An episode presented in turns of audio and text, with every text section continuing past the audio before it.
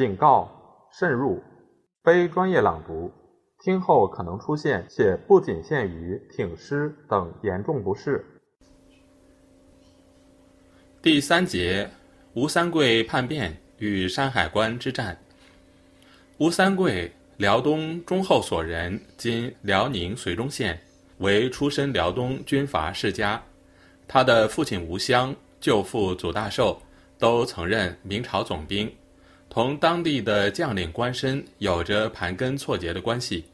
由于祖大寿和三桂之兄吴三凤等明朝将领先后降清，吴三桂和他的部属又与清方营垒增添了一层暧昧关系。一六四四年三月，他被崇祯帝加封为平西伯，率部进关秦王。由于放弃关外土地，官绅家属和相当一部分辽东百姓跟随进关，安插未定，明朝就覆亡了。摆在吴三桂面前的形势是严峻的，他同山海关总兵，又称关门总兵高第，一共只有五万之众，在明末盛行的家丁制度下，其中真正能征敢战、装备较佳的兵马只占少数。他们局促于关内永平府一隅之地，处于清顺两大新兴势力之间，继续效忠明氏是不现实的，因为朱由检为首的明朝廷已经不存在，弘光朝廷还没有建立，他们同淮河以南的残明势力相距太远，音讯不佳，可走的道路就只有在降顺、降清之间做出选择。清廷对吴三桂进行招降是比较早的，一六四二年，明崇祯十五年，清崇德七年四月，清军攻克松山、锦州后，皇太极就致书吴三桂，告以其舅父祖大寿、祖大乐等因系将军之气，拒获保全，劝他幡然悔悟，绝迹归顺。又命吴三桂之兄吴三凤及祖可法、张存仁。裴国珍、胡鸿先、江心、陈邦选等以亲属就仪的关系写信小以利害，竭力劝说其降清。十月，皇太极再次致书吴三桂：“大清国皇帝敕谕宁远城吴大将军，今者名作衰微，将军已洞悉矣。将军与朕素无仇隙，而将军之亲戚俱在朕处。”为将军相识夺势，早为之计可也。同时又命祖大寿写信给吴三桂道：“宁锦间隔不相通问者岁余矣。春时嵩山锦州相继失陷，以为老身必死无疑。不期大清皇帝天纵仁圣，不但不加诛戮，反蒙加恩厚养。我祖室一门以及亲戚属员，皆沾沃泽。”而洪总督朱良听备亦刀遇幽龙，自至沈阳以来，解衣推食，仆从田庐，无所不备。我已得其所以，奉贤生勿以为虑，但未知故乡光景何如耳，以余意夺之。各镇集兵来援辽左，未一月而四城失陷，全军覆没，人事如此，天意可知。贤生当时豪杰。岂志不及此耶？在观大清规模形势，将来必成大事。继此延揽之会，正豪杰择主之时。若西城来归，定有分毛裂土之风。功名富贵，不待言也。念系骨肉至亲，故而披肝沥胆，非为大清之说客耳。唯贤生孰思之？虎骨把小刀一柄。是贤生素常见者，故即以取信。次年正月，吴三桂给祖大寿的回信犹豫未决，皇太极再次致书劝他谨图归顺，勉励功名。然而在一年多时间里，吴三桂自觉回旋余地尚大，并没有接受清廷的招降。到一六四四年三月明亡之时。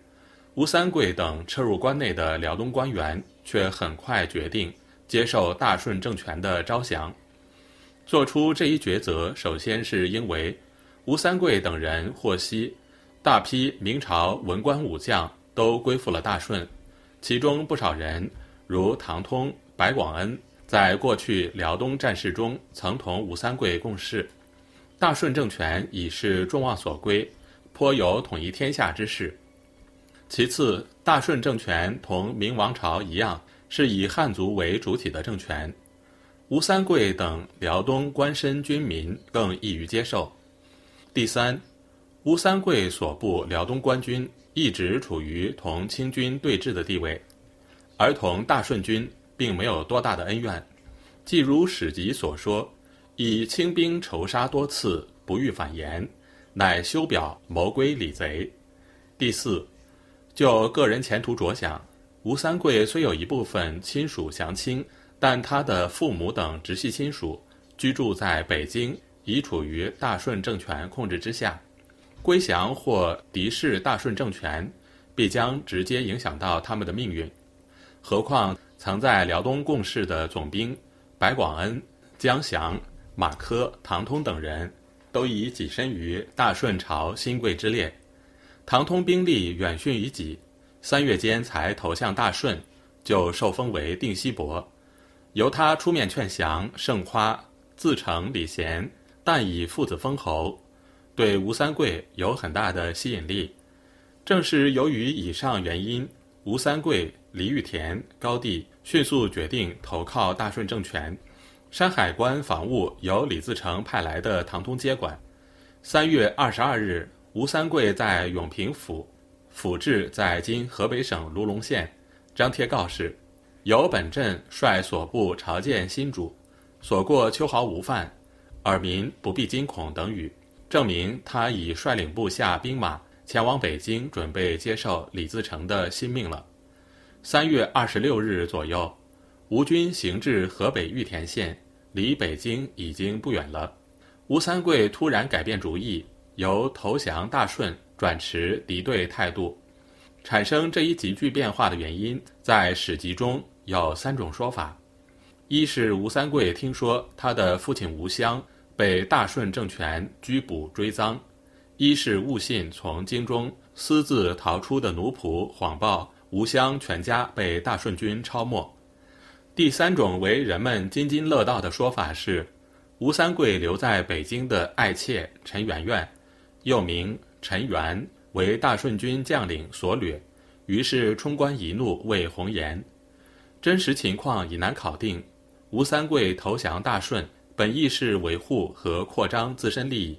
从北京传来的消息使他疑窦丛生，猜测李自成的召见很可能是一种骗局，将对自己采取不利行动。于是他骤然变卦，带领部下兵马直奔山海关，从背后对镇守关门的唐通部发起突然袭击。唐通的兵力大约只是吴三桂部的五分之一，加之变生意外，猝不及防，山海关遂被吴三桂占领。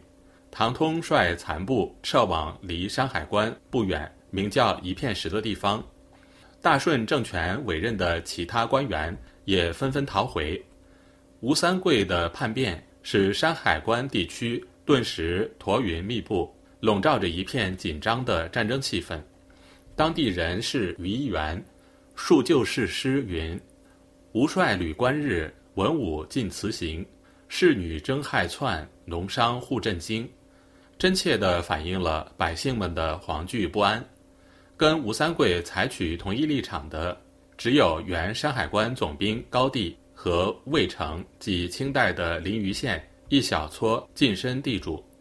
官僚两镇兵力合计不过五万。山海关一隅之地，又难以筹措粮饷，为时内无军需，外无援旅，人心汹汹，不保朝夕。吴三桂当然明白，凭借这么一点军事和经济实力，根本不足以同大顺政权抗衡，更谈不上在顺清夹缝中求生。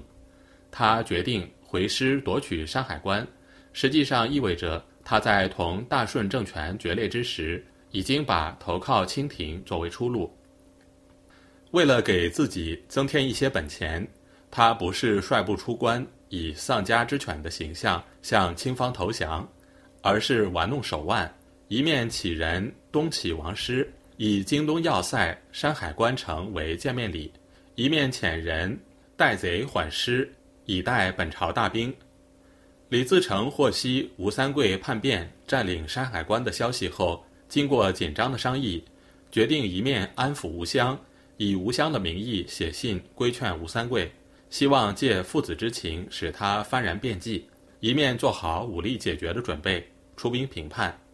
四月十三日晨，李自成、刘宗敏亲自统帅大军向山海关进发，随行的有明朝太子朱慈良、永王、定王、晋王、秦王和吴襄等人。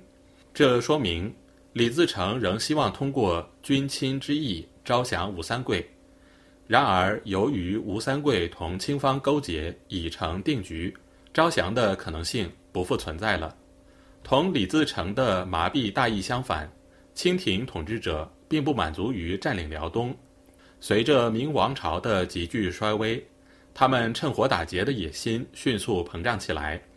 初期是想同农民军瓜分明帝国。皇太极去世前不久，对天下大势已做出了相当准确的判断。他说：“以朕夺之，明有必亡之兆，何以言之？彼流寇内讧，土贼风起，或百万，或三四十万，攻城略地，莫可止遏。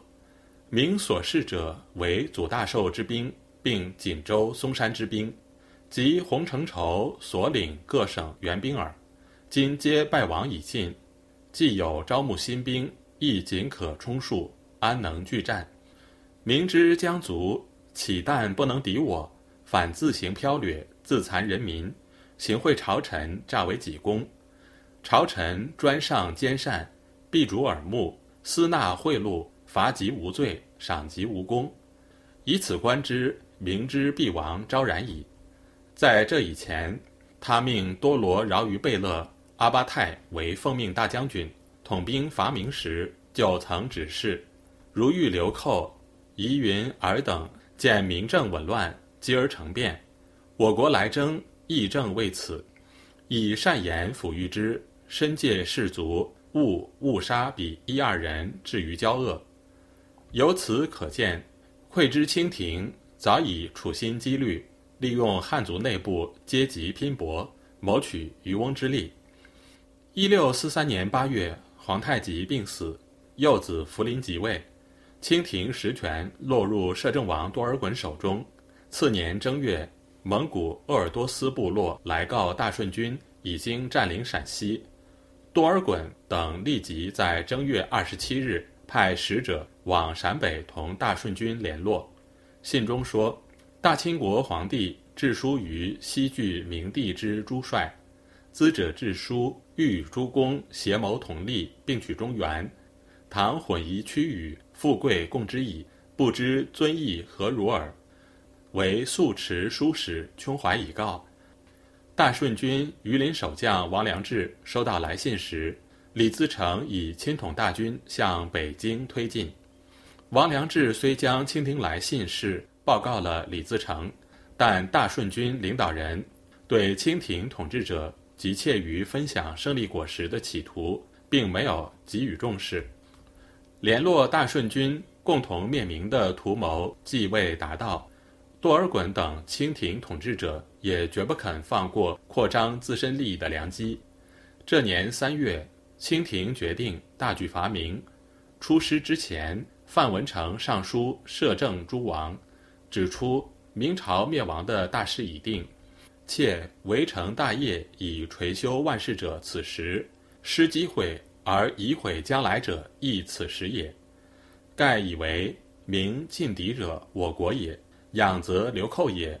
正如秦失其路，楚汉逐之，虽与民争天下，实与流寇剿也。这就为多尔衮等人用兵提供了总体战略方针。四月初。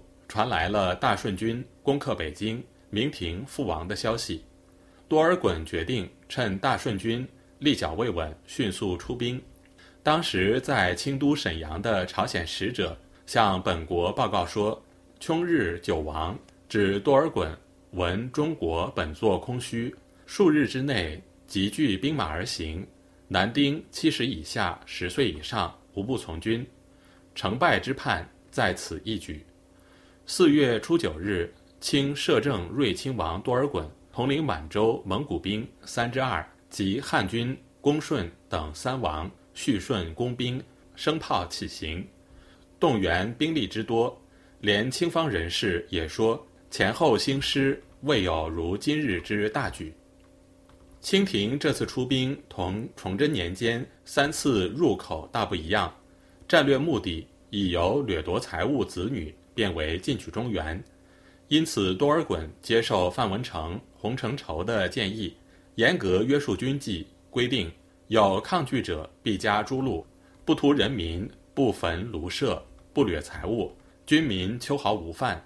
进军路线则采纳了洪承畴的意见。准备由冀州、密云破边墙而入，避免顿兵山海关坚城之下。四月十五日，清军行至翁后，意外地遇上了吴三桂的使者副将杨坤、游击郭云龙，携带求援书信，内云：“三桂受国厚恩，悯思民之罹难，据守边门，欲兴师问罪，以慰人心。奈京东地小，兵力未及。”特泣血求助，王以盖世英雄，值此摧枯拉朽之会，诚难再得之时也。岂念亡国孤臣忠义之言，速选精兵，直入中邪、西邪。三桂自率所部合兵以抵都门，灭流寇于宫廷，是大义于中国。则我朝之报北朝，其为财帛，将列地以酬，不敢食言。多尔衮当即决定改变进军路线，直趋山海关。他在回信中说：“伯虽向守辽东，与我为敌，今亦勿应前顾，上复怀疑。今伯若率众来归，必封以故土，尽为藩王。一则国仇得报，一则身家可保，世世子孙常享富贵，如山河之永也。”很明显。吴三桂的信在措辞上经过斟酌，以明朝孤臣的名义请求清方合兵共讨农民军。尽管当时明朝廷并不存在，列地以酬也不是他所能决定的，无非是为自己投靠清朝蒙上一层遮羞布而已。多尔衮洞察其心，直截了当地以晋封藩王为诱饵，招降吴三桂。到吴三桂得知李自成亲统大顺军主力迫近山海关，再次派郭云龙催促清军火速来援时，就请多尔衮速整胡旅直入山海。四月二十日，多尔衮接信，知道形势紧迫，为了防止大顺军占领山海关，下令兼程前行。次日，清军以一天二百里的速度急行军。于当晚到达距关城十里的地方驻营。这时，大顺军与吴三桂高地部官僚兵正在激战之中。为了明白山海关战役的胜负，分析一下参战各方兵力情况是必要的。大顺军开赴山海关时，留下了老弱兵员一万守北京，随李自成、刘宗敏前往平叛的兵马。大约为近十万名，吴三桂高地的官僚兵合计约为五万，而清军当时的全部兵力为十万。除了摄政正亲王济尔哈朗率领满蒙八旗军队三分之一留守沈阳一带外，多尔衮所统满蒙汉军队大约为七八万人。自然，在三支军队中，清军战斗力最强。吴三桂部是原明朝官军中的精锐，大顺军是自一六四一年崇祯十四年迅速扩展起来的队伍。大部分兵员素质不如清方，但是他们是一股新兴势力，纪律严明，富于朝气，不像明朝官军那样腐败。由此可见，集结在北京地区的大顺军击破吴三桂高地部原明朝官僚兵。是绰有余裕的，很可能李自成入京之时调集的兵力也仅满足于此，而介于顺清之间的吴三桂部，则具有举足轻重之势；降顺则李自成的兵力约为来犯之清兵的一倍，而且山海关要隘，不致拱手让敌。即便在同清军作战中局部失利，大顺政权可征调的增援兵力较清方要大得多。吴三桂叛投清方，双方兵力对比和态势就颠倒过来。清吴联军在数量上也占了优势，大顺政权在政治军事上的失策，导致了山海关战役的失败和北京、基辅、山东等地的易手。四月十三日晨，大顺军由北京向山海关进发，行至三河县。遇到了吴三桂派来的使者，谎称吴三桂仍愿意投诚，请求缓师。在这关键时刻，李自成又一次受骗。他派明朝降官密云巡抚王泽尧以兵政府尚书的官衔去山海关同吴三桂谈判，随即放慢了进军速度。从北京到山海关，大约五天可达，大顺军却在八天之后。即四月二十日才进抵关西，这时才知道王泽尧已被拘押，吴三桂和高帝的军队在关内沿石河一线做好了作战准备，除了武力解决，没有招降余地了。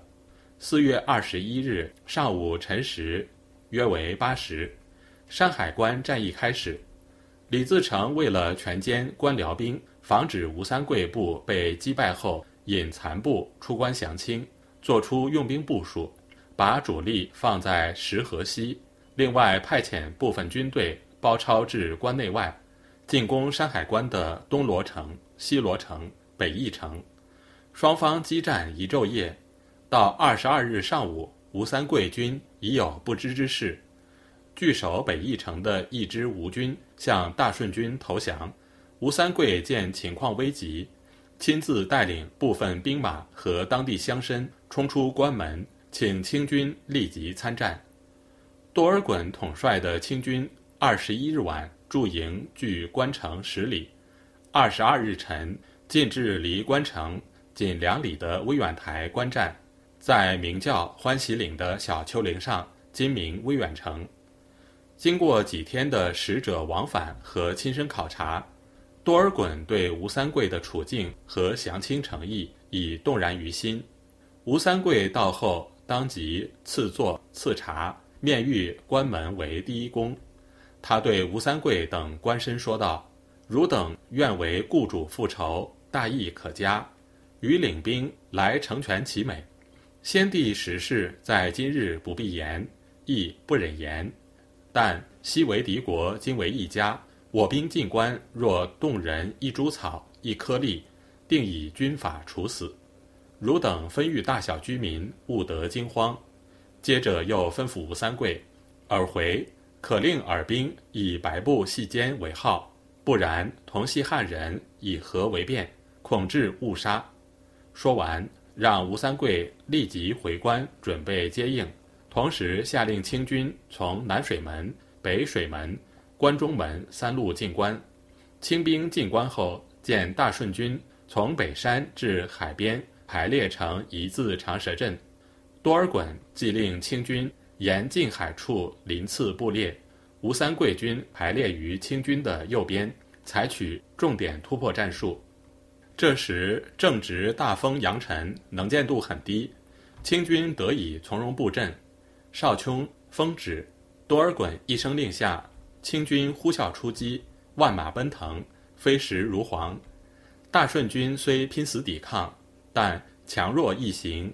兵员同吴三桂军已鏖战一昼夜，面对以逸待劳的清军，很快就被击败，阵容大乱。大将刘宗敏也负了伤。李自成立马小岗附上，见败局已定，下令急速撤退。行至永平府范家店时。李自成决定将吴襄处斩，二十六日回到北京，又杀吴三桂家属三十四口，可见李自成对吴三桂的勾引清兵、叛变欺诈极为痛恨。而吴三桂却在山海关战役刚刚结束，就率领官僚军民剃发降清，由多尔衮承制封为平西王。山海关战役是明清之际直接影响全国局势发展的一场关键性战役，对于推翻明朝后究竟是大顺朝廷还是清朝廷统治全国，关系重大。战役的结果是清胜顺败，根本原因在于李自成等大顺军领导人目光短浅，政策和战略上犯了一系列重大错误。山海关战役的意义标志着：一、大顺军的历史使命从此由推翻明王朝转变为抗清斗争；二、清廷统治者梦寐以求的入主中原迈出了关键的一步；三。以吴三桂为唱首，在汉族官绅中迅速形成了一股不可忽视的拥清派。